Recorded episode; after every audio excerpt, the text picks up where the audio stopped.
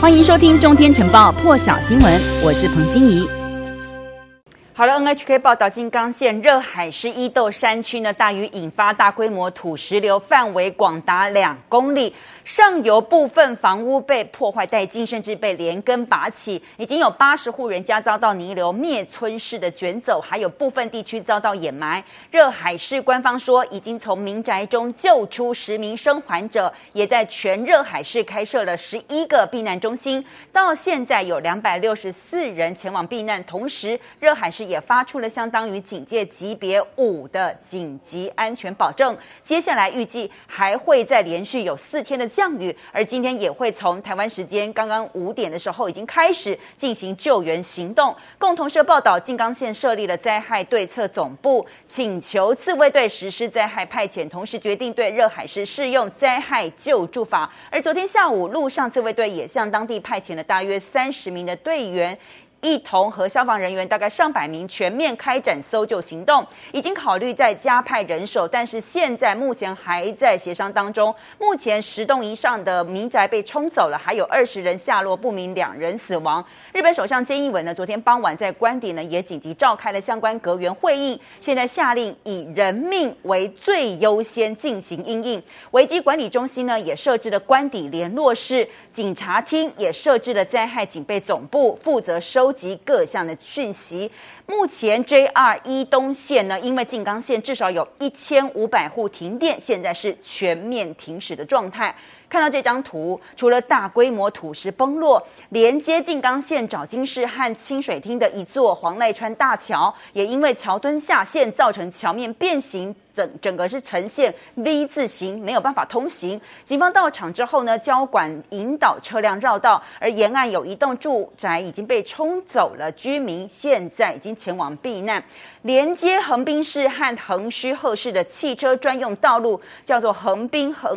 横须贺的道路呢，在豆子收费站附近也发生土石崩落，一辆汽车遭到波及，横向翻覆坡道，男性驾驶受伤。那这条道路呢，现在因为大量土石散落，路面是双向中断，警消也正在确认还有没有其他人车遭到波及。每日新闻报道，七十一岁的男子说，在昨天早上将近十一点的时候，他开车外出查看他的朋友是不是安好，大约一个小时后折返的时候，却发现他的住宅大部分。已经被土石流冲走，妻子也不见了。这名男子呢，只来得及到客厅拿走自己的手机，不久之后，剩下的房屋也被土石流冲走，赶紧往高地来逃跑。他不断的呼喊妻子的名字，但是没有听到任何的回应。后来他才知道，因为他没有带手机出门。妻子曾经有打电话给他的朋友，说被困在倒塌的房屋当中。后来男子向警消求救，但是对方回应，因为他住宅附近道路被毁，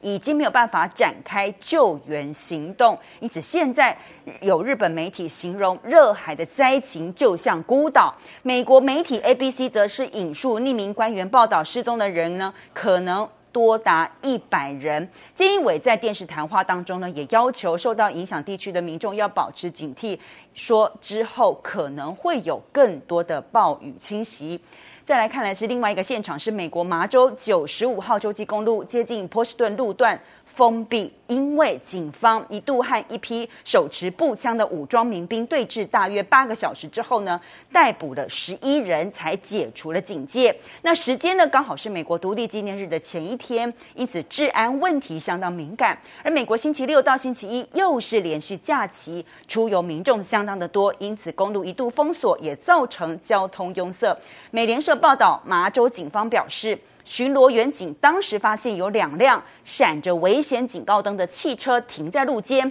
推测是燃料用完了。但是车辆周围呢又站着一群手持步枪还有手枪的男子，有些人甚至穿着战术背心等军军用的防护装备，根本就是不符合麻州枪支管制法。因此，警方对周边居民发布了就地避难令之后呢，交通部呢也派出了重型卡车进行双向道路封锁。据了解，武装分子是一个不承认美国法律的组织。而佛州迈阿密的倒塌现场搜救行动持续到第十天，现在却爆出了新冠疫情，说至少有六名消防人员确诊新冠，现在正在隔离当中。路透报道。现场又再寻获了两具遗体，因此死亡人数现在攀升到了二十四人，另外有一百二十四人失踪。其中让人心碎的是，联邦急难管理局一支城市搜救队呢，找到了一名七岁女孩的遗体，而她的爸爸。同时，也是消防员，在过去九天都在现场进行搜救，竟然就这么的在现场直接面对女儿的遗体。目击者说，这名消防员爸爸把身上夹克直接覆盖在女儿的身上，随后亲自带着女儿遗体离开现场。那因为呢，现场面临的是正侵袭牙买加南部还有古巴的飓风，虽然已经降级成热带风暴了，但是风速还是有每小时一百一十三公里。预计后天呢，可能就到达佛州南部，会影响到倒塌现场的搜救行动，也可能使得剩下的结构拆除砸毁，可能就是还有生还者的空间。因此，现在佛州官员说，他们计划拆除倒塌大楼的残骸，最快呢在明天可能就会爆破大楼还没有坍塌的部分，来尽速推行这个拆除，来避免呢有再进一步的崩落。而郡长也说了，他已经下达了一项紧急命令，表示大。大楼残骸威胁到工位还有安全，一旦工程师和其他官员批准的话，就会立刻拆除大楼的残骸。可是整个拆除行动呢，也可能需要几个星期的时间。俄罗斯通报，他们新增目前的新冠确诊呢，又再创新高了，新增六百九十七人因为染疫丧命，而这个数字呢，是从去年三月爆发疫情以来，全球疫情以来，俄罗斯单日新增最多的死亡病例。同时呢，新增死亡呢，也是连续五天创下新高。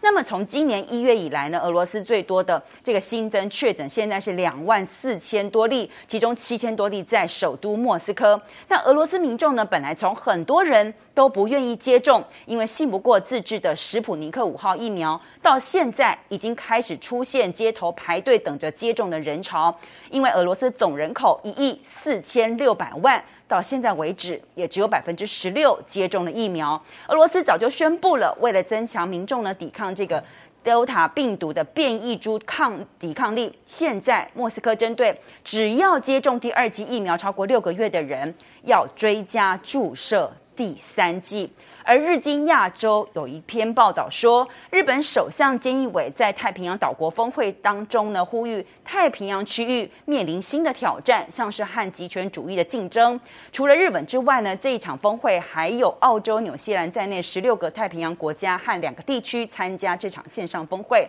报道同时也说，菅义伟希望。太平洋岛国领袖团结，可以和美国携手来抗衡大陆的扩张行径，同时承诺提供三百万剂疫苗和经济援助给区域国家。但是内阁官房副长官呢，他却在峰会当中呢，峰会之后呢，告诉记者说，其实各国在这个会上呢，并没有完全没有讨论大陆还有台湾。更多精彩国际大事，请上中天 YT 收看完整版，也别忘了订阅、按赞、加分享哦。